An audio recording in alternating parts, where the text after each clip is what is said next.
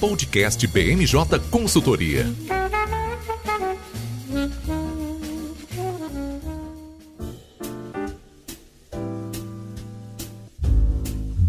Olá pessoal, tá começando agora mais uma edição do podcast BMJ. Eu sou o Lucas Fernandes e, como sempre, nós trouxemos um time de especialistas para conversar aqui comigo hoje. Nesse episódio, a gente segue a nossa rodada de perspectivas, trazendo um representante de cada uma das coordenações aqui da BMJ para falar um pouco do que a gente está projetando para 2022, algumas tendências que devem ser sentidas ao longo do ano. Vão participar dessa conversa aqui comigo hoje o nosso consultor Francisco Demes para falar sobre infraestrutura. Tudo bem, Francisco? Tudo bem, Lucas? E aí, pessoal? Também aqui com a gente a nossa consultora Amanda Rosa, que vai falar sobre a coordenação Pega Tudo da BMJ. Tecnologia, defesa e financeiro. Tudo bem, Amanda? Tudo certo, Lucas. Também aqui com a gente hoje o nosso consultor Vinícius Teixeira para falar sobre energia. Tudo bem, Vini? Oi, Lucas, tudo certo? E fechando o time de hoje, o nosso coordenador de Minas Gerais, Vitor Brandão, que vai falar sobre cenário político mineiro, mineração e saneamento básico. Tudo bem, Vitor? Grande Lucas, um prazer estar aqui com você.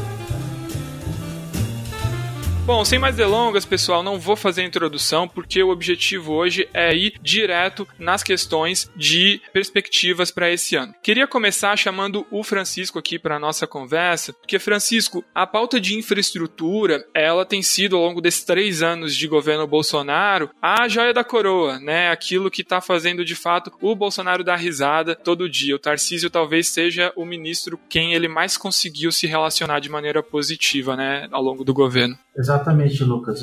Ano passado mesmo a gente teve um ano bastante intenso para as pautas de infraestrutura, seja inovação regulatória, normativa, até mesmo os leilões com a, a InfraWeek. E esse ano promete algo parecido. E aí, só dando um passo atrás, é, lembrando do, de duas, dois marcos legais bem importantes que a gente teve com a sanção recente, que foi o projeto de lei de incentivo à cabotagem, o BR do Mar, e o marco legal das ferrovias. O ministro Tarcísio ele aposta nessas duas dois marcos legais como uma forma de destravar investimentos, de ampliar o modal tanto aquaviário quanto ferroviário e não ficar tão dependente do modal rodoviário. E a partir disso, aí a gente consegue imaginar como é que a gente pode ter o ano. Por exemplo, com o BR do Mar, o, o, o ministro, o Ministério da Infraestrutura vai ter um desafio para mostrar que de fato essa, essa proposta vai incentivar a constituição de frota própria. É, embora a, a medida tenha tenha o intuito de flexibilizar o afetamento a casco nu de navios,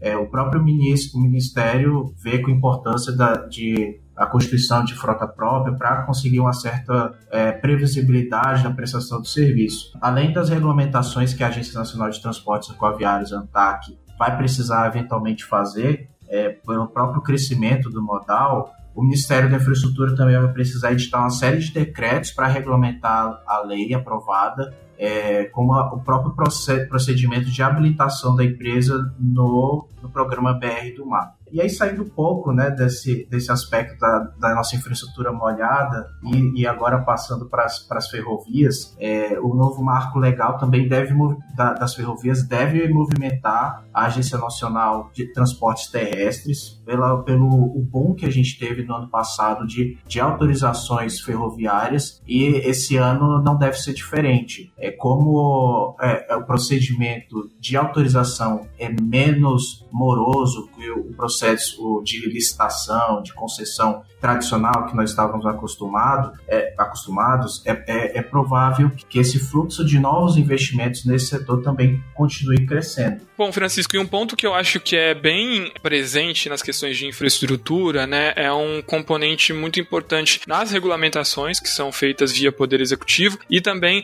naquelas que estão dentro das agências reguladoras. É um processo muito mais técnico, por isso acaba sendo não tão visível para a população, né, é bem diferente da discussão política que a gente tem no âmbito do Congresso. Então, mesmo sendo uma pauta, né, que a gente sempre reforça aqui no podcast, que movimenta muito a economia, é, é difícil da gente ver isso saindo numa manchete de jornal. Nesse sentido, queria que você trouxesse isso pra gente, né? Como que as agências reguladoras devem se comportar nesse ano sobre esses marcos aí que você estava mencionando. Lucas, a ANTT, a Agência Nacional de Transportes Terrestres, ela deve regulamentar o deve dar mais peso a regulamentações do setor ferroviário, justamente pela, pelo crescimento do, da utilização desse modal. Quando se utiliza esse modal, geralmente acabam aparecendo ah, alguns problemas relatados pelos usuários ou denúncias, e isso eventualmente vai causar, sim, uma movimentação de, de ou atualização de normas que já, já existem, ou até mesmo a criação de novas. Então é importante a gente monitorar, ficar de olho em consultas públicas, que com certeza deve aparecer algo desse sentido esse ano. Aproveitando que a gente está falando de, de ferrovias, é importante que a gente tenha em mente também que no Congresso Nacional também podem surgir novas iniciativas é, no ato da aprovação do, do então projeto de lei da, da, da, do marco legal das ferrovias, o próprio presidente da, da Câmara dos Deputados, o deputado Arthur Lira, ele assumiu que fez um compromisso com o ministro Tarcísio que tinha alguns pontos que precisavam ser é, regulamentados, alterados, mas para não inviabilizar politicamente o projeto, para aprovar com mais celeridade, eles optaram para a apresentação de uma medida provisória ainda esse ano. É, são três pontos, basicamente, que, ele, que eles devem abordar nessa medida provisória, que é o estabelecimento de critérios em caso de coincidência de pedidos, é, hipótese, a hipótese de reequilíbrio econômico financeiro, caso haja autorizações em locais que, que já existe concessão ferroviária, e o terceiro seria o estabelecimento para sanção para as autorizatárias que não, não derem destino à autorização que receberam do governo. Então, é importante também a gente ter em mente que essas medidas provisórias que chegam, embora tenham esses três pontos bem, bem explícitos é, e feito em acordo na, lá em plenário, com certeza deve aparecer é, o que a gente chama de jabuti, aqueles trechos que a gente vê inesperadamente nos projetos de lei. É importante também a gente ter isso no radar e com certeza vai causar é, alguma discussão lá em plenário. Exatamente, né? A gente sempre sabe como um projeto começa, mas nunca como termina. E um elemento importante de destacar sobre isso é que a gente tem a Câmara retornando agora com a necessidade de fazer eleição nas presidências das comissões. Por isso, a medida provisória acaba sendo um instrumento interessante para o governo nesse ano eleitoral, né? A gente deve ter ali uma dificuldade do Congresso retomar um ritmo mais atuante a partir do segundo semestre, né? A tendência de foco total dos parlamentares nas eleições. Então, governo deve aí usar esse comecinho do ano para tentar é, elencar ali algumas prioridades, né? E a MP sempre chega com esse deadline de 120 dias,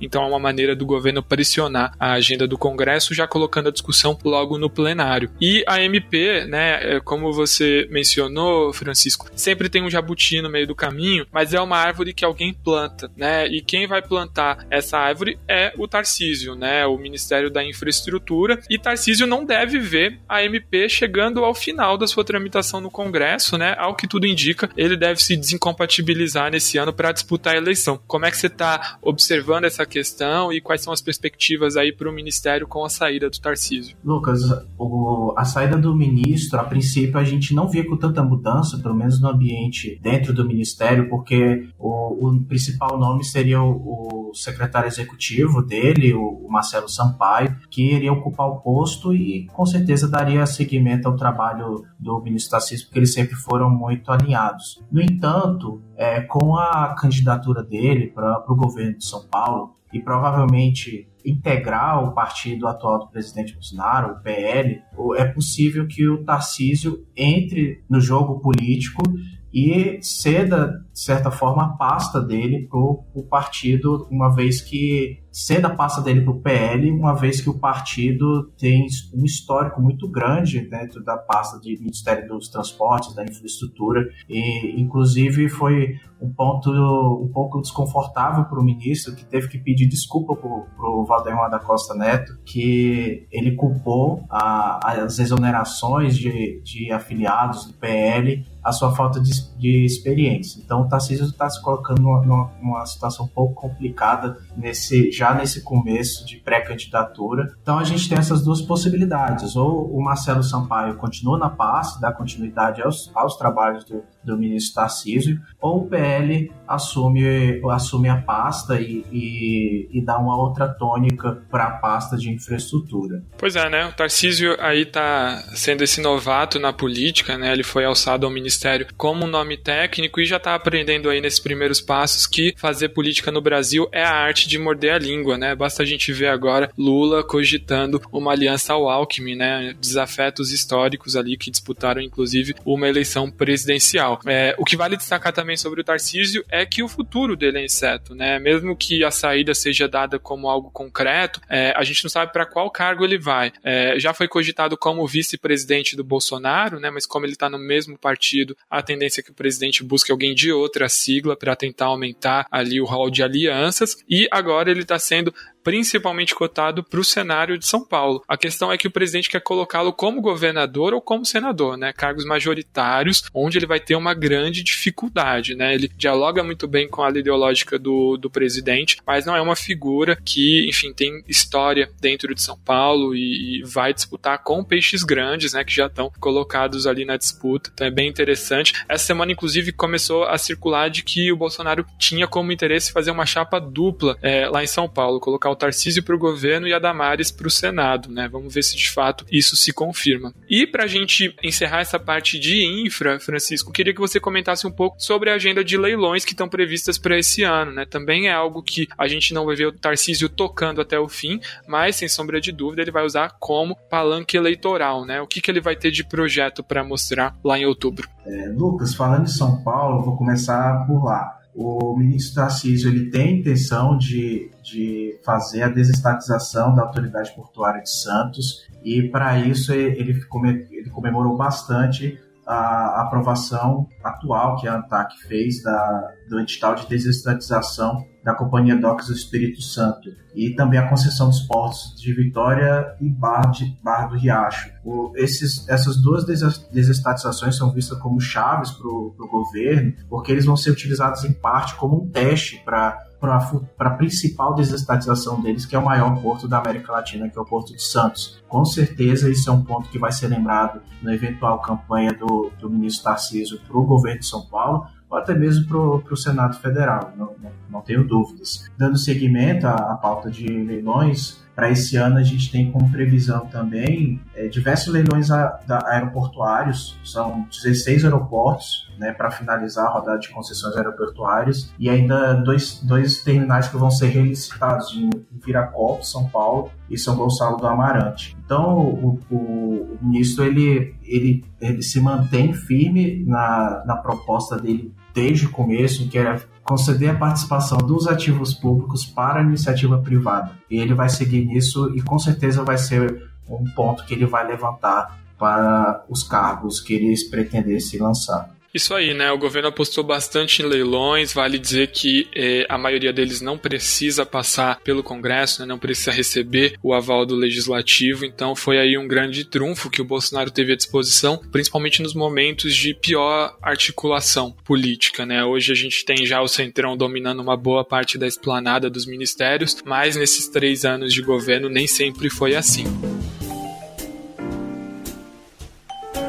E aproveitando que a gente está falando de leilão, eu tenho que chamar aqui o homem do saneamento básico, né, Vitor? Porque desde que o, o marco legal do saneamento foi aprovado, e fazendo parênteses aqui, nós da BMJ nos orgulhamos muito de ter feito parte de todo esse processo lá no legislativo, foi de fato uma revolução para o setor e a gente não para de ter leilões sobre esse tema, né? 2022 também deve ser recheado de iniciativas nessa seara, né? Com certeza, Lucas. É, e só reforçando aqui, de fato, foi eu acho que uma causa mais interessante que a gente já atua na BMJ, porque realmente o saneamento saneamento básico é básico e no Brasil a gente não tinha. Né? Então, certamente depois de dois anos bem intensos aí, com vários leilões, Rio de Janeiro, Alagoas, Mato Grosso do Sul, Amapá, a gente deve continuar nessa agenda né, de leilões em um ritmo um pouco menos frenético. Esse ano a gente deve ter é, Rio Grande do Sul, Paraíba e também o Ceará.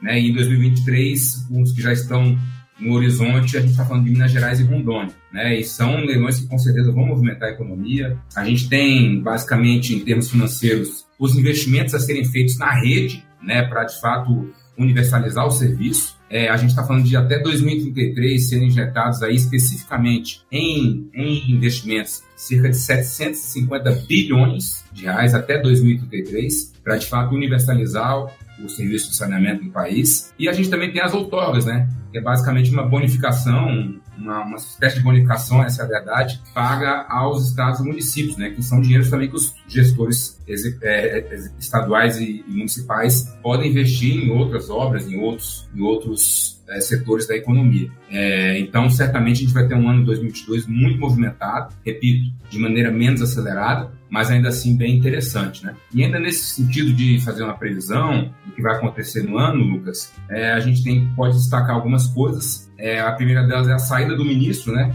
O ministro Rogério Maria, que de fato deu uma dinâmica é, bem interessante nessa questão hídrica no Ministério. Ele tem atuado bastante, ele foi de fato um dos principais sponsors é, na questão do saneamento básico no, a, nível, a nível federal é, e atuando bastante também na segurança hídrica, né? A gente passou aí nesse último ano, certamente o Vinícius pode abordar isso melhor, mas nesse último ano a gente passou por uma escassez hídrica bem, bem forte e ele atuou bastante nessa pauta, sobretudo no Nordeste, né? Justamente e não somente por isso, mas certamente ele vai, nessa perspectiva de futuro, ele vai surfar nessa onda, já que ele deve concorrer ao Senado lá pelo Rio Grande do Norte, né? E ainda é, na área de futurologia, digamos assim, é, a ANA já tem um calendário regulatório bem específico para esse ano. A gente vai ter a edição aí de pelo menos oito normas que são é, um desdobramento natural da aprovação do marco legal, né? O marco legal foi aprovado em 2020, desde então uma série de normas estão sendo expedidas editadas para, de fato, colocar o carro na rua. Né? E a gente tem em 2022 algumas normas serão editadas. A gente vai ter oito normas, eu destacaria aqui especificamente a padronização e os indicadores de qualidade, eficiência e avaliação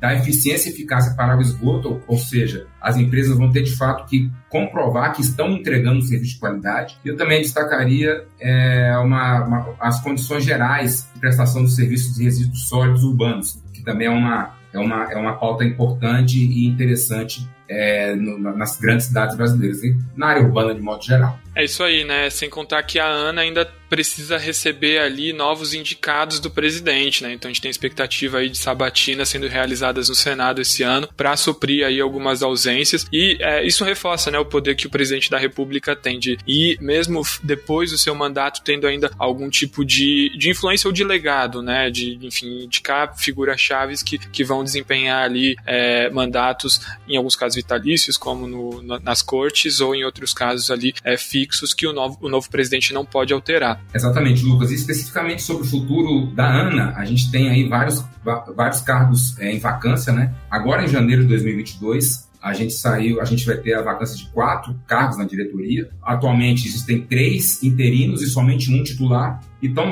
e tão logo ah, os trabalhos no Congresso retomem, a gente vai ter provavelmente a sabatina dos, dos diretores para de fato dar mais musculatura e mais robustez às decisões da ANA. Né? Então, inclusive, esse calendário regulatório que eu citei previamente pode ser é, atrasado justamente por conta dessa, desse ato que se formou é, nas cadeiras da diretoria da ANA. E retomando um ponto que você tinha é, mencionado na sua fala, né, que é o retorno do Rogério Marinho para um cargo eletivo, né? Vale é, a gente fazer um paralelo aqui. Rogério Marinho teve ali uma grande influência no governo Temer. Ele ocupava um mandato de deputado, né? Ficou à frente da reforma trabalhista. Ao longo do governo Bolsonaro já não teve mandato, né? Ele decidiu não disputar a eleição porque a reforma trabalhista foi impopular, né? Junto a alguns segmentos então lá no Rio Grande do Norte ele não vislumbrava muitas condições, mas foi pau para toda a obra no, no, no, governo Bolsonaro, né? Começou articulando a reforma da Previdência como um dos secretários do Paulo Guedes e agora termina aí num dos ministérios mais cobiçados, né? Que é aquele que toca projetos de, de investimento muito robustos no âmbito regional. O Bolsonaro vai ter um problema lá no Rio Grande do Norte, né? Porque vai esbarrar ali na, na pretensão de dois ministros muito próximos. Rogério Marinho vai ter que, de alguma maneira, se enfrentar ali com o Fábio Faria, que é o ministro das Comunicações. É de um partido muito importante, o PSD, né? Então vamos ver como o presidente se posiciona. Agora, já em Minas Gerais, né, Vitor, a gente não vê até o momento nenhum grande candidato ali do Bolsonaro despontando nessa corrida, né? Tem o Zema que fez um, um, um bate-bola com ele, né? Se acredita que ele vai ser o candidato do Bolsonaro nas próximas eleições? Lucas, isso mesmo. É, a, a eleição está muito favorável ao Zema. É, o Zema já declarou por ser um homem de partido que vai seguir com o Felipe Dávila, né, a nível presidencial, mas eventualmente no segundo turno eu acredito no alinhamento com o Bolsonaro sim. E a gente fala tanto de terceira via, né, a nível federal, em Minas Gerais isso não deve acontecer, deve polarizar sim entre Zema, o governador, e o Calil, que é o atual prefeito, né. É interessante falar de ambos porque ambos enfrentam desgastes nas respectivas casas legislativas, né? Zema, com menos força né, na Assembleia Legislativa, ele enfrentou duas CPIs. A CPI é, do Fura Fila, que estava investigando quem estava se beneficiando de maneira indevida das vacinas, e a CPI da CEMIG, que também está investigando irregularidades em contratos, mas até o momento ele está naquele efeito Teflon, né? não está colando nele, ele está seguindo muito bem.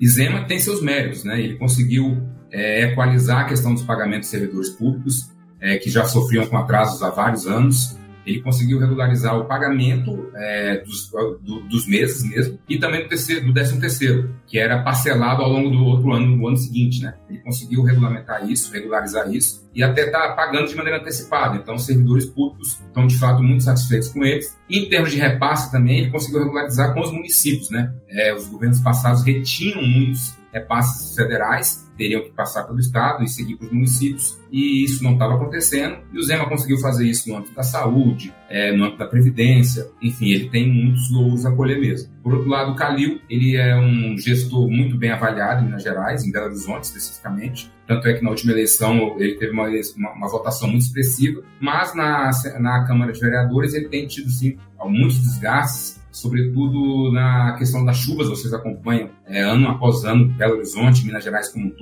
sofre muito com as chuvas. Ele queria fazer uma obra milionária, bilionária até eu diria, mas a Câmara de Vereadores vetou esse empréstimo que ele teria mais musculatura e mais robustez para fazer essas obras, ele não conseguiu fazer. Então, além disso, ele tem enfrentado também algumas denúncias em relação a, a, a, ao trânsito, transporte público em Minas Gerais, de Belo Horizonte, perdão. E, enfim, para não entrar muito nesse detalhe, ele tem mais desgaste que o Zema em relação ao seu poder é, legislativo. Dito isto, o Zema é sim muito favorito na eleição. Ele, há quem diga que ele pode ganhar até no primeiro turno. E o Calil está monitorando isso muito perto porque ele não quer se queimar, é, sair para prefeito e levar uma derrota cachatão. Pois é, né? No fim das contas, ia perder ali os, os dois anos de mandato que lhe restam né, na prefeitura. É, o que é interessante de casar com isso, né, Vitor, é que o Calil é do PSD, mesmo partido do presidente do Senado, Rodrigo Pacheco, que é pré-candidato que não deve sair à presidência, né, verdade seja dita. E uma coisa que embaralha bastante esse cenário político é que a gente não vê um nome hegemônico para o Senado, né? O Anastasia, que ia perder o mandato agora, né? Tem que passar por renovação, vai para o TCU, conseguiu um mandato vitalício. Bolsonaro está tentando mexer alguns pauzinhos, né? Indicou o substituto do Anastasia, o suplente, na verdade, para ser o novo líder do governo. Enquanto a gente grava aqui o podcast, ele acabou de dizer no Twitter que não vai aceitar no momento, que vai deixar esse convite em banho-maria e a disputa fica aberta, né? Né, Vitor,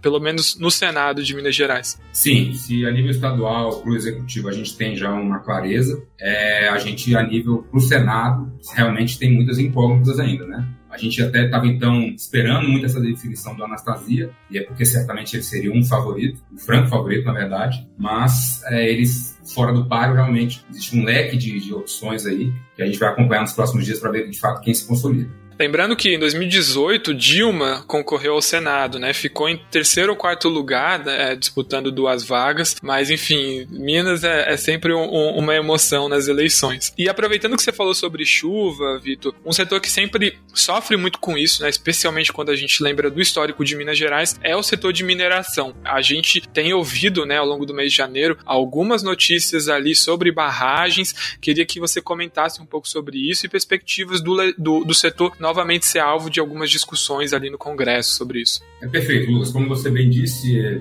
todo mês de dezembro e janeiro existe essa, essa, esse temor de acontecer o que aconteceu com Mariana, que na verdade aconteceu em novembro, e Brumadinho, que aconteceu em janeiro, né? Mas claro, esse clima, é, é esse clima chuvoso inspira esse cuidado, essa, essa maior esse clima de apreensão. Como você bem disse, Lucas, é, o Brasil é muito movido a espasmos, né? Então, tão logo aconteceu o Brumadinho, uma série de iniciativas legislativas é, começaram a surgir. A gente pode até destacar aqui é, alguns projetos de leis que de fato foram aprovados, se tornaram norma, é, que é o mais famoso deles certamente é o, é o, é o 550 de 2019, que proibia as barragens serem construídas a montante, que em tese são mais é, inseguras, né, são mais fáceis de, de fato romperem. E além, dessa, além desse projeto que foi aprovado, a gente também tem outros projetos que estão ainda em tramitação. Eu destacaria até a, o 2788, também de 2019, que cria a Política Nacional de Direitos da População atingida por barragem, que basicamente estabelece algumas reparações genéricas e específicas para as vítimas de tragédia, deste tipo de tragédia. Esse projeto pode voltar a tramitar, justamente em função desse clima que se formou agora em janeiro em Minas Gerais. A gente sabe que, mais uma vez, o Congresso trabalha um pouco por espasmos, né? E na volta do, do recesso legislativo, esse projeto pode voltar, sim, a tramitar, até porque ele é o que estava mais perto de ser é, aprovado. É, também existe outro projeto também, falando em perspectiva, pode voltar a tramitar, é o que trata, é o que tipifica como crime de ecocídio esses desastres relativos aos rompimentos de barragem. Né? Ele está um pouquinho mais é, pronto para ser votado, ele já está no plenário do Senado e possivelmente também pode voltar a tramitar. Agora, só chama atenção, Lucas, para outra iniciativa, e aí já a nível estadual, que é a que determina o descomissionamento de todas as barragens a montante. Né? Hoje em dia, a gente já sabe que das 54 existentes, 49 não vão cumprir o prazo que se encerra agora no dia 25 de fevereiro. Então, a gente teve uma legislação aprovada em 2019, determinando que até 2022 as, todas as barragens a montante no estado de Minas Gerais deveriam ser descomissionadas. Isso não vai acontecer. Há quem diga que a, isso vai levar pelo menos uma década, naturalmente fazendo uma análise um pouco mais é, racional. A gente está falando de estruturas de quilômetros quadrados, né? Então, realmente, o descomissionamento não é uma, um procedimento fácil, não é simples de ser feito. Esse sim, aqui na Assembleia Legislativa de Minas Gerais, deve haver uma repercussão muito forte, porque uma vez que o prazo não vai ser respeitado, o Ministério Público tem uma atuação muito é, firme nessa pauta aqui em Minas Gerais. Ele deve se posicionar, deve fazer suas interpelações, os órgãos de justiça devem se movimentar, e aí sim, uma prorrogação desse prazo deve ser aprovado. A gente está acompanhando esse assunto de perto. Isso aí, né? Um, um, setor que vai ficar aí sob escrutínio ainda por um tempo, né? Então vale a pena, sem sombra de dúvida, ficar atento a essas questões. Bom, já que a gente estava falando sobre chuvas, né, má notícia para alguns segmentos, mas para outros, né, Vinícius, é acaba sendo uma boa notícia. Ao longo do, dos últimos meses, a gente teve aqui na BMJ, né, um material diário sobre a situação da crise hídrica, mapeando se teríamos ou não racionamento. Chegando agora em janeiro, Vini, quais são as perspectivas para essa questão? Exatamente, Lucas. É, crise hídrica foi um assunto que dominou a pauta de 2021, né, tanto pelo monitoramento da crise em si, como também pelas medidas que passaram a ser feitas para mitigar os impactos. Né. A gente entra em 2022 é, em um cenário, a princípio, um pouco mais confortável, porque, como você bem colocou, a gente está acompanhando as chuvas que, enfim, estão trazendo tragédias em várias regiões do país, mas essas mesmas chuvas também estão enchendo reservatórios que estavam muito é, com nível muito baixo em razão da, da crise hídrica, né? em razão do baixo volume de chuvas que aconteceu ao longo de 2021. Te dando agora em números, é, os reservatórios do Sudeste e Centro-Oeste, né, que é, enfim, o principal, que esse, esse subsistema responde por 70% de todo o armazenamento de água em reservatórios hidrelétricos no país, é, chegou a 16%, que foi o limite mínimo, né, em 2021, isso em outubro. Agora a gente já está em 38%, e o ONS tem expectativa de superar 40% até o fim de janeiro. É, esse número, inclusive, ele é maior do que, o, do que o máximo que chegou em 2021, que foi em abril, quando chegou ali em, por volta de 35%. Então, a princípio, dá para falar que nós estamos numa situação mais confortável do que estávamos ano passado, porque a gente ainda está no meio do verão, a gente está no meio do período chuvoso e com um nível mais alto do que chegou ao longo de todo o ano passado. Mas agora algumas coisas que vale ponderar também, né? Porque chuva é uma coisa muito difícil de prever. É, se tivesse como prever coisa um chuva, o agronegócio estava feito, né? Ia saber certinho quando chove e quando que não chove. Então a gente tem só que observar mesmo. É, ano passado a gente teve sorte, porque o período chuvoso começou quando ele realmente tem que começar, né? Que é ali por volta de outubro. É, mas ao longo dos últimos anos, os últimos pelo menos três anos, não era assim, a chuva atrasava um pouquinho, começava ali por volta de novembro, por volta de novembro, final de novembro, já em dezembro. Então isso foi o que assegurou que a gente não teve apagão ah, no ano passado, porque o reservatório, como eu falei, estava bem baixo, e isso era uma coisa que você falava, olha, pode chegar ali no finalzinho de novembro, dezembro, a gente perder a potência do sistema, a gente não conseguir garantir que vai ter uma geração de energia suficiente. Mas aí voltou a chover, e isso foi o que deu alívio. Mas também tem a outra ponta da corda, né? Porque se começou a chover mais cedo, a tendência é que pare de chover mais cedo também. Então, ano passado, como eu mencionei, o máximo, o nível máximo né, que tinha no reservatório foi ali em abril. Esse ano deve acontecer um pouquinho mais cedo é ali em março, que é quando tradicionalmente também fecha o regime chuvoso. É, então a gente vai ter que esperar. Esses números a gente tem agora de reservatório, a princípio, como eu falei, parecem mais confortáveis, mas a gente vai ter que esperar o final do verão mesmo, como diria eles Regina, as águas de março fechando o verão, para saber como é que vai ser esse período de 2022. Se vamos ter algum cenário de estresse hídrico ou se vamos ter um cenário de maior tranquilidade. Bom, essa história de MPB Bossa Nova é muito bonita, né? Mas vamos colocar os pingos nos is aqui. Vini, você falou que, enfim, a gente ainda tá nessa perspectiva de esperar o fim do período chuvoso. E quando é que a gente vai começar a sentir a diferença aí, esse, esse alívio que a gente está tendo nos reservatórios, também na conta de energia, né? Que impacta o consumidor individual, mas também o setor produtivo como um todo, né? E, e pressiona a inflação também, perspectiva para esse ano. Bom ponto, viu, Lucas? Para a indústria, já, dá, já deu para começar a sentir esse alívio, né? A gente teve ali o, o preço de liquidações de diferenças, né? O PLD já caindo bastante por conta dessas chuvas, mas para os consumidores cativos, que são os consumidores residenciais, que têm um impacto político muito maior, esse alívio, vou, vou dividir essa resposta em duas, né? Porque você tem ali a bandeira escassez hídrica que vai vigorar até abril, então a partir de março, a partir de maio a gente tem que ver qual vai ser a bandeira a ser definida. Isso é um, são critérios técnicos. A ANEL é quem, é quem fixa qual vai ser a bandeira. Um adendo que a bandeira para a baixa renda já está na, na verde, não tem adicional de tarifa quanto a isso, mas os demais consumidores continuam pagando. Essa bandeira vai, vai responder a sua pergunta sobre quando a gente vai começar a sentir um alívio. É, mas tem outro ponto que, ainda que a crise hídrica ela tenha ficado no passado, tenha ficado somente em 2021, os custos dela não. É, a gente teve diversos programas ali, né, como o programa de redução voluntária da indústria e o programa de incentivo à redução para o mercado cativo, além do acionamento de termoelétricas e da importação de energia, que tudo isso tem um custo que começa a ser repassado para os consumidores. É, recentemente a gente teve o decreto possibilitando a estruturação das operações financeiras para as distribuidoras de forma a englobar esses custos na conta de luz. Então, sintetizando aqui a resposta é que a gente pode ter um alívio na bandeira tarifária a partir de maio, mas os custos de enfrentamento da crise hídrica que vão se refletir no reajuste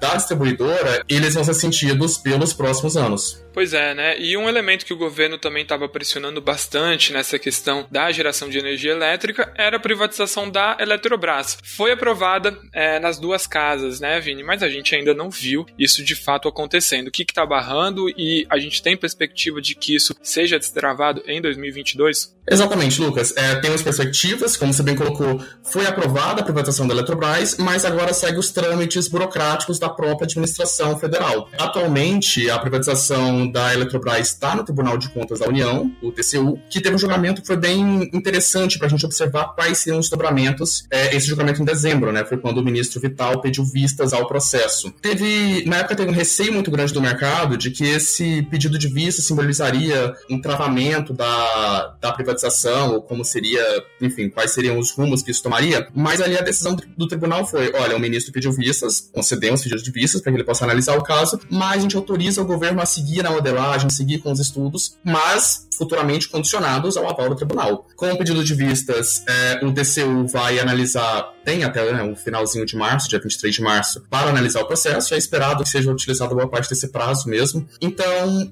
o, o que é interessante observar, que eu falei, é que o tribunal não se colocou como um entrave na privatização é, teve ali algumas dúvidas técnicas, mas é, no próprio voto dos ministros ficou bem claro que eles não seriam oposição a isso, embora muitos discordassem, mas foi uma postura muito institucional de, olha, é, ainda que eu discorde do mérito da privatização da Eletrobras, já foi aprovado pelo Legislativo, não é competência desse Tribunal de Contas analisar isso, somente como vai ser a estruturação financeira, que é o que está em discussão agora. Então, o processo está até o dia 23 de março no Tribunal de Contas e ainda tem algumas, alguns outros processos que se seguem, né, é, concomitantes ou não. Tem a própria Assembleia de Acionistas da Eletrobras, que tem que aprovar, também não é esperado que haja um entrave. Tem algumas ações diretas de inconstitucionalidade que estão ajuizadas no Supremo Tribunal Federal, mas que, da mesma forma como o, o TCU não tem essa expectativa de que os ministros do STF barrem o processo, tem a estruturação pelo BNDES, que isso é uma ação posterior né, ao TCU, é, e a própria questão regulatória na CVM de como vai acontecer essa, essa venda das ações. Então, nós temos sim alguns trâmites que vão acontecer, mas não tem uma sinalização de nenhum órgão do governo ou de nenhum ente que é, atue diretamente nesse processo que deve apresentar uma, uma obstrução à privatização da Eletrobras, não. Bom, Vinícius, e aproveitando que você está aqui, deixa eu resolver meu orçamento doméstico, né? Já vi que eu vou ter que separar uma parte do meu bônus para continuar pagando a bandeira vermelha aí da tarifa. É, agora, sobre abastecer o carro, né? O preço dos combustíveis combustíveis, devo me preparar para alguma mudança ou a gente ainda vai ter a expectativa de manutenção dessa política de preços que vinha sendo conduzida desde o governo Temer? Lucas, eu estava vendo você, você conversar com o Francisco mais cedo, falando sobre o tanto que o setor de infraestrutura é super relevante e não sai tanto na mídia. Só me deu inveja, porque como eu queria que o setor de energia fosse desse jeito, que não saísse notícia sobre tudo que acontece. E combustíveis especialmente, viu? Combustíveis é um tema que é, veio sendo muito discutido ao longo de 2021, tanto por Congresso como pelo governo, e a tendência é que continue uma movimentação nesse sentido em 2022 também. É, nessa semana, tivemos duas sinalizações importantes, né? Tanto o Bolsonaro falando que vai enviar para o Congresso um projeto de lei reduzindo o preço dos combustíveis, é, e também sinalização do próprio senador Jean Paul Prats sobre o PL 472 de 2021, que diz respeito sobre o Fundo de Estabilização dos Combustíveis.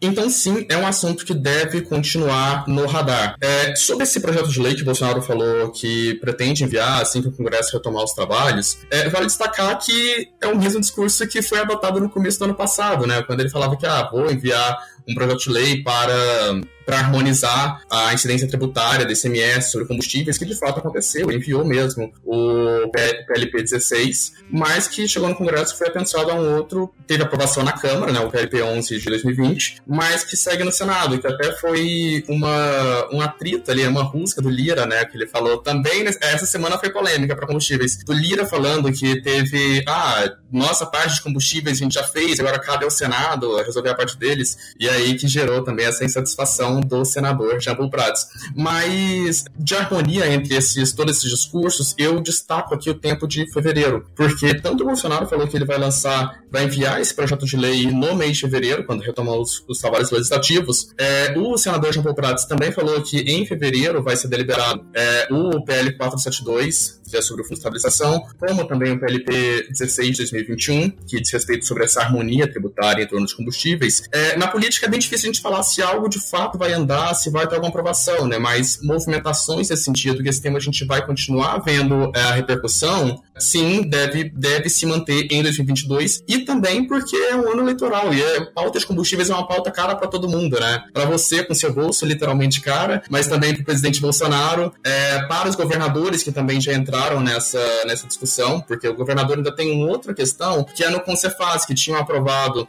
a, o congelamento do ICMS sobre os combustíveis e que agora estava naquela discussão se vamos prorrogar, prorrogar o congelamento ou não. É, tinha uma tendência de, prorroga, de prorrogação, mas com o reajuste que teve na, pela Petrobras há algumas semanas, no começo do ano, muitos pensaram, poxa, por que a gente está aqui, então, é, mantendo o congelamento e abrindo mão de uma arrecadação se está tendo esse reajuste na origem, né? Então, isso é algo que ainda tá, está em aberto, mas vale destacar aqui o tanto que essa é uma pauta que permeia todos os setores. Governo federal, Congresso, governadores, é uma pauta que sempre foi muito cara na política e isso toma uma proporção ainda maior em ano eleitoral. E a gente estava discutindo, né, o, o Rogério Marinho, que vai aí disputar a vaga provavelmente no Senado do Rio Grande do Norte. Ele enfrenta ali resistência na região por ter sido ali um dos principais articuladores na reforma trabalhista e previdenciária. Jean Paul é o senador do Rio Grande do Norte que vai ter que sair para reeleição, né? Ele foi suplente da Fátima Bezerra, então tem só quatro anos de mandato ali no Senado e é o relator do projeto de preço de combustíveis. Então ali uma questão que impacta o país inteiro, mas que é, lá na cena potiguar do Rio Grande do Norte a gente vai sentir bastante também turbulência sobre isso. E aproveitando que o Francisco está aqui com a gente, é, você que tem o WhatsApp do Zé Trovão, né, Francisco, diz aí pra gente, com ou sem preço de combustíveis sendo é, controlado, a gente pode projetar algum tipo de greve para esse ano dos caminhoneiros? Olha, Lucas, no momento que a gente está conversando aqui, eu já achei uma notícia de alguns tanqueiros reclamando do preço dos combustíveis. Como, como o Vini muito,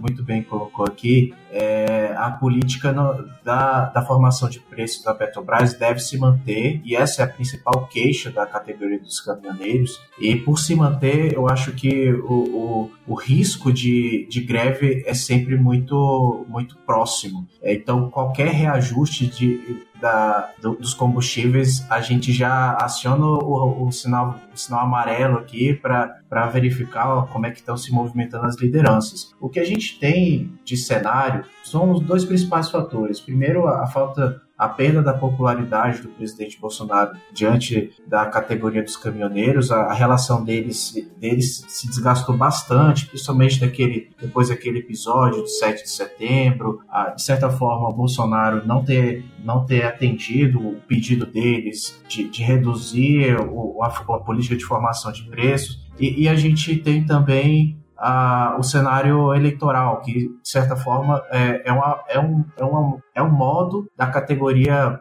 ter mais peso nesse tipo de pleito. Então, é, não, não digo que, que haveria algum tipo de greve, é, talvez a, a, pode haver sim, é, como houve no, no, ano passado, alguns pontos isolados, principalmente na, nas, nos pontos de escoação mesmo, lá como Porto de Santos, tiveram ó, houve a, a manifestação de sindicatos, né, dos caminhoneiros autônomos, mas nada de projeção nacional como aquela fatídica paralisação que o governo teve teve que enfrentar no finalzinho do mandato. Então, acho que de cenário que nós temos, sempre de olho na ameaça, mas nada muito presente nesse momento. Isso aí, lembrando que a greve que aconteceu durante o governo Temer foi em pleno ano eleitoral, né, 2018. E só pra gente fechar a parte do Vinícius, tem gente que tá nessa onda, né, de escrever livro de autoajuda. O Bento Albuquerque tem que escrever um livro sobre como se livrar da demissão, porque passou por crise hídrica, tá sendo cotado como um ministro para cair desde 2019, mas tá aí firme e forte, tendência de que fique, né, Vini? Exatamente. É, o Bento, ele, desde que ele assumiu, a gente escuta falando ah, que o Bento vai cair, agora sim o ministro cai. É, porque a cadeira do ministério é uma cadeira muito visada, né? O Centrão sempre olhou muito bem para a cadeira do, do Ministério de Minas e Energia, é por conta do grande volume de dinheiro que passa ali. Você tem ali o setor elétrico e o setor de óleo e gás, que são dois setores que movimentam muito dinheiro. É, mas sim, o Bento, apesar de toda essa torcida contra, né? Ele tem passado em column e permanece no cargo até os dias de hoje, enfrentando crise hídrica e tudo mais. A tendência é que ele sim continue, ele não tenha ambição de disputar nenhum, nenhum cargo pelo qual ele deveria sair, né, ter esse, esse período de descompatibilização que vai acontecer com outros ministros, mas do Bento não é nada esperado. Uma coisa que vale comentar também é porque a, a crise hídrica tem, tem os dois fatores, né? Porque ao mesmo tempo que, por estressar ali a cadeira do Ministério de Minas e Energia, colocava ele em xeque, você também tinha pensando pelo lado de deputados, olha, não seria uma cadeira muito bonita em meio a uma crise. É, mas o, o, que mais era provável é que se tivéssemos um apagão, se tivéssemos um cenário ainda pior da, da crise hídrica, o Bento poderia ser usado como boi de piranha. Você é, descarta e jogar a culpa dele ali, a, a culpa da crise, né, no, na figura do ministro. Mas não foi o que aconteceu. E para o Bolsonaro, o Bento ele é ele é mais um militar não nada. Ele é uma pessoa discreta, não chama a atenção, não tenta se projetar. E é um aliado fiel ali do, do governo. Então não, não, não tem muito porquê ele sair agora, tendo passado por todas essas outras cenários em qual é, a, a cadeira dele seria mais exata, né? E até olhando para 2018, porque quando você teve ali a saída do Fernando Coelho Filho, foi pelo motivo de desincompatibilização, para ele poder se candidatar à reeleição no cargo de deputado federal, quando assumiu Moreira Franco. Mas não havendo essa, é, esse, essa necessidade, né, essa vontade do Bento de fazer isso, não, não, não vemos por que ter essa saída de Bento, não. E, e aparentemente Bolsonaro também não teve. Bom, aproveitando aí esse gancho que o Vinícius nos deu, queria chamar a Amanda para essa conversa, porque ministro low profile, histórico militar e que não deve cair esse ano, a gente lembra logo de um certo astronauta que comanda a pasta de ciência e tecnologia, né, Amanda? Qual é a perspectiva aí desse ministério? De fato, ele fica até o final do ano? Isso mesmo, Lucas. As perspectivas, por enquanto, são do ministro ficar até o final do ano, apesar dele ter divergido um pouco com o Paulo Guedes no final do ano passado, é esperado que ele se mantenha no cargo sim Houve um princípio de uma disputa no começo para saber se ele iria se candidatar a governador, mas parece que, essas, que essa opção não se confirmou. Isso aí, né, Amanda? Vale lembrar que o, o Marcos Pontes, apesar de ser uma figura low profile, que nunca de fato tem exercido um mandato eletivo, ele já foi eleito para um. Ele era o segundo suplente do é, falecido senador de São Paulo, Major Olímpio, né? Agora ele continua na linha sucessória, o primeiro suplente assumir o cargo, não tem perspectiva de que ele saia tão cedo, mas para o Marcos Pontes, né, disputar uma eleição nessa condição implicaria em desistir da suplência lá no Senado, né, trocar o certo pelo duvidoso, então isso acaba corroborando também. É, apesar de muitos atritos, né, de ser low profile, ele reclamou algumas vezes sobre o tratamento que estava recebendo dentro do, do governo, mas conseguiu aí alavancar algumas questões relevantes, né? Queria que você destacasse um pouco delas também perspectivas que a gente tem para essa área de ciência e tecnologia nesse ano. Então, Lucas, para esse ano, os temas de tecnologia eles estão muito focados na implementação do 5G, né? Depois dos leilões que foram feitos no final de 2021, a expectativa, de acordo com o calendário divulgado pela Anatel, é que a partir de julho de 2022 todas as capitais do país já sejam atendidas com a conectividade. Tem uma perspectiva de que exista pelo menos uma estação rádio base a cada 100 mil habitantes até o final do primeiro semestre desse ano, né? Apesar disso, a gente tem encontrado algumas pedras no caminho da implementação de 5G no Brasil, e uma dessas está bem famosa nas últimas semanas, que é a possível interferência do 5G em dispositivos aviônicos. Alguns outros países perceberam que pode ser que a tecnologia interfira no sensor de altitude dos aviões, e isso inclusive chegou a atrasar a implementação da, da tecnologia nos Estados Unidos. A Anatel alegou que está informada sobre isso, e inclusive eles já buscam estratégias para evitar que o calendário sofra um atraso, né? A primeira estratégia da Anatel é a possibilidade de instalação de filtros anti-5G nos altímetros embarcados dos aviões da Embraer, e a segunda se refere à imposição de limitações dos equipamentos e serviços móveis com a tecnologia 5G. Então, apesar da gente ter encontrado aí esse obstáculo, a Anatel já está estudando para que o calendário siga sem maiores intercorrências, né? E para esse ano também, né, está prevista a ocorrência do leilão das faixas excedentes do 5G na frequência de 26 GHz. É importante lembrar que essas que nessas faixas o dinheiro arrecadado ele é destinado para conectividade nas escolas. Ainda não tem uma data divulgada pelo Ministério das Comunicações, mas a previsão é de que esse leilão ocorra ainda esse ano, né? Ainda mais porque em ano eleitoral é, eles buscam fazer é, levantar essas bandeiras da educação e de levar a internet para as escolas. Então, apesar das intercorrências que a gente encontrou no calendário para a implementação da tecnologia em 2022, é importante lembrar que a implementação não vai acontecer ao mesmo tempo para todas as cidades. Então, as cidades com até 30 mil habitantes têm um prazo de até 2028 para ter acesso à tecnologia de conectividade 5G. E para suprir a demanda por tecnologia, né, por acesso à internet, o governo federal tem adotado algumas estratégias para aumentar o acesso à internet nessas cidades. Uma dessas estratégias é o uso da internet por satélite, né, via Starlink, a OneWeb, que são empresas que solicitaram, né, homologação das antenas para uso no Brasil distribuição desse tipo de tecnologia. E o governo federal tem ventilado por aí que vai buscar fazer parceria, principalmente com a Starlink, para levar a internet para mais lugares, enquanto essas cidades menores não têm acesso à tecnologia 5G. E falando em ano eleitoral, né, não tem como dissociar processo político é, na história recente, não só do Brasil como no mundo também, das famigeradas fake news. Né? Esse deve ser o tema de tecnologia que mais deve ser ali é, acionado no legislativo, né? Sobretudo. Como é que você está enxergando essa questão, Amanda? É, Lucas. Na verdade, a partir do final do ano passado, a gente já começou a ver essas discussões um pouco mais acaloradas no âmbito do projeto de lei 2630 de 2020, né? Que é o PERI das fake news. Esse projeto ele está num grupo de trabalho. O relator, deputado Orlando Silva, já apresentou um relatório que foi modificado algumas vezes em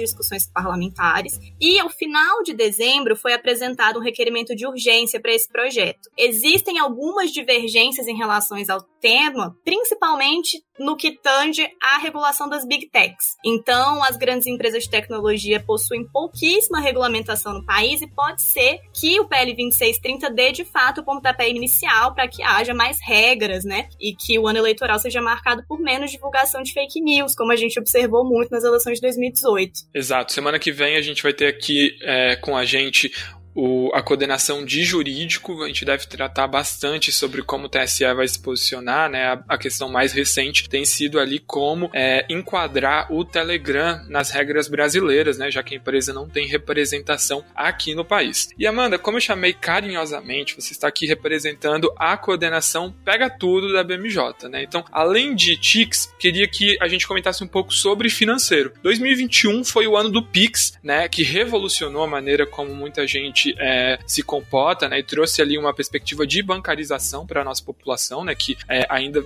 precisava caminhar bastante. Para esse ano a gente também espera alguns elementos que mudem bastante como a gente se relaciona com os bancos, né? Exatamente, Lucas. E o ano de 2022 ele já começa animado para as iniciativas do Banco Central. Na segunda quinzena de dezembro de 2021 começou a implementação da quarta fase do Open Banking, né? Essa fase que se estende até maio de 2022 e está prevista para ser a última da implementação do programa, ela trata do compartilhamento de informações sobre os produtos de investimento, de previdência, seguro e câmbio que são ofertados e distribuídos no mercado. É importante a gente lembrar que à medida que os consumidores se sintam mais seguros e mais confortáveis para compartilhar os seus dados dentro dessa rede que foi criada dentro do Open Banking, é, eles possibilitam a utilização melhor dos produtos e serviços financeiros, né? Porque as próprias empresas têm a oportunidade oportunidade de criar novos produtos e novas soluções de negócios que, inclusive, podem, dividir, podem diminuir o preço dos produtos, né? Então, é um programa bem importante que está na sua última fase aí em 2022. Bom, Amanda, e seguindo nessa linha, a gente também tem discussões residuais, né, que ainda vão acontecer sobre o marco legal do câmbio, né? Qual é a perspectiva que você tem em relação a esse tema? Então, exatamente. No ano passado ocorreu a sanção do marco legal do câmbio e a legislação só entra em vigor de fato em 2022. Apesar disso, a CVM e o Banco Central ano passado, eles fizeram uma modernização da legislação e inclusive lançaram o FX, que é o Serviço de Pagamento Transferência Internacional para modalidades específicas. Esse é um programa que eu acredito que vai dar muito o que falar nesse ano, porque ele cria uma oportunidade para as instituições de pagamento passarem a operar no mercado de câmbio a partir de setembro de 2022. Então a gente cria, né, um ambiente propício para que existam novos modelos de negócio e para que tenha mais inovação dentro do mercado de câmbio. E isso tudo foi possível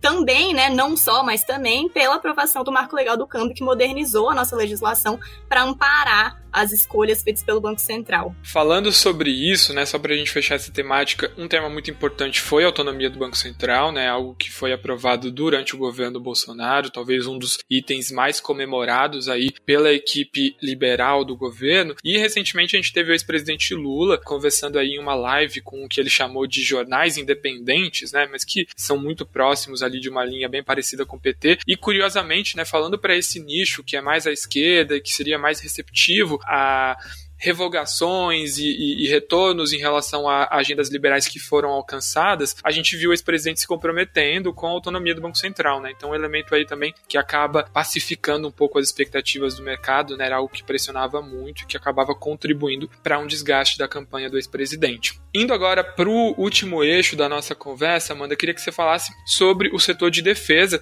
que tem programas muito relevantes, né, sendo desenvolvidos em parceria com outros países que estão movimentando ali uma quantidade de recursos muito grande, né, no âmbito das Forças Armadas. Isso, eu trouxe aqui dois programas que vão ter andamentos muito importantes para esse ano, que é o programa do Caça Gripen F-39E e o programa ProSub. O programa Gripen F-39E vai ter um andamento importante, principalmente porque os, os primeiros caças já começaram a ser entregues à FAB, né? Então, a gente tem a perspectiva de que os caças construídos ao longo do programa cheguem ao Brasil ainda esse ano e que seja feito o início do processo de homologação da integração desses caças à Força Aérea Brasileira. Esse programa, ele é muito importante para o Brasil porque o, o Gripen F-39E é um dos caças mais modernos da atualidade. E os caças que estão sendo enviados agora foram fabricados pela empresa sueca Saab, mas alguns caças dentro do programa vão ser fabricados parcialmente no Brasil. Então, algumas partes vão ser produzidas na Suécia, mas algumas partes vão ser desenvolvidas no, no próprio país. Então, esse programa traz novas capacidades para a Força Aérea Brasileira e cria um grande pacote de transferência de tecnologia para a nossa indústria de defesa nacional. Além do programa Gripen, a gente também tem o andamento do programa ProSub da Marinha, né? Porque os quatro primeiros submarinos convencionais diesel-elétricos vão ser entregues até o final de 2022. E a gente tem a expectativa de que o primeiro da classe, o submarino Riachuelo, já entra em operação esse ano, né? O programa ProSub, ele é da Marinha Brasileira em parceria com a França e ele tem o intuito de dominar a produção de submarinos convencionais e nucleares e é bastante importante para a nossa defesa nacional, porque os submarinos, né, eles ajudam muito na vigilância, na proteção da nossa Amazônia Azul e nas estratégias de defesa. Isso aí, né, a gente viu é, ao longo desse último ano, principalmente, uma pressão muito grande, né, em relação a aprovar esses projetos, destravar, né, e colocar de fato isso no orçamento, porque havia essa perspectiva, né, de que a relação da ala militar com o presidente estava desandando, a gente já vê aí perspectivas muito grandes de que é, a gente não tenha mais uma chapa do Bolsonaro com uma figura militar, né, mas sim ali uma aproximação do Centrão. É, já está praticamente definido que Mourão não é, volta na chapa do, do presidente é, nesse ano, né, ele deve disputar outro cargo. Então também um elemento bem importante, né, Amanda, que a gente viu pressionando bastante o setor militar, que perdeu vários ministérios no último ano, né, verdade seja dita. É verdade, Lucas. E também, né, no, nos últimos dias a gente tem visto que algumas alas das Forças Armadas têm se afastado um pouco do governo Bolsonaro à medida que a eleição vem se aproximando, né? Então a gente já viu algumas declarações das Forças Armadas que não têm o mesmo trato da pandemia que o governo tem adotado. Um dos expoentes também, né, desse, desse distanciamento do governo pode ser encarado como a filiação do general Santos Cruz, que é um ex-ministro do governo Bolsonaro, ao Podemos, que é o partido do Sérgio Moro. Então a gente tem algumas sinalizações de que nessa eleição os militares não estão completamente unidos com o governo Bolsonaro, como foi mais ou menos na eleição de 2018, né? Exato. Um, um, um elemento que alguns analistas chamaram, né, a eleição de 2018 foi que ela teve a onda verde-oliva, em alusão aos uniformes da, do exército, né? Naquele momento a gente tinha uma pressão muito grande, uma preocupação da população com segurança pública e os militares e agentes é, policiais acabaram é, sendo bem beneficiados por essa onda, né, do ponto de vista eleitoral. Talvez a gente já não veja isso com o mesmo afinco nesse ano, né? As pesquisas dão conta que economia e saúde pública são os assuntos predominantes nesse momento, então talvez a gente veja aí um arrefecimento desse movimento, né? É esperar para acompanhar isso e um ponto importante também é que é, em uma eventual troca de governo a gente tem vários ministros e, e, e figuras militares muito proeminentes da ativa que ocupam é, posições estratégicas dentro do governo Bolsonaro, né? É, é, é escritórios eminentemente políticos, né, e, e, não pragmáticos ou, ou, ou, mais técnicos, e isso já está sendo bastante discutido dentro das forças, né, como é, reincorporar esses agentes em um eventual governo de oposição, né, ao presidente. Então é, é algo também aí para os próximos capítulos que a gente vai acompanhar. Bom, pessoal, e o episódio de hoje fica por aqui. Eu sei que ele foi mais extenso, mas a conversa foi mega produtiva. A gente sai com vários insights para acompanhar ao longo desse ano. Queria agradecer demais a participação do Francisco, da Amanda, do Vinícius e do Vitor aqui comigo hoje e convidá-los a acompanhar a próxima edição, onde a gente vai falar sobre perspectivas de legislativo, judiciário e comércio internacional. Aguardo vocês lá. Um abraço podcast BMJ Consultoria. Não deixe de acompanhar a BMJ em nosso site www.bmj.com.br e em nossas redes sociais.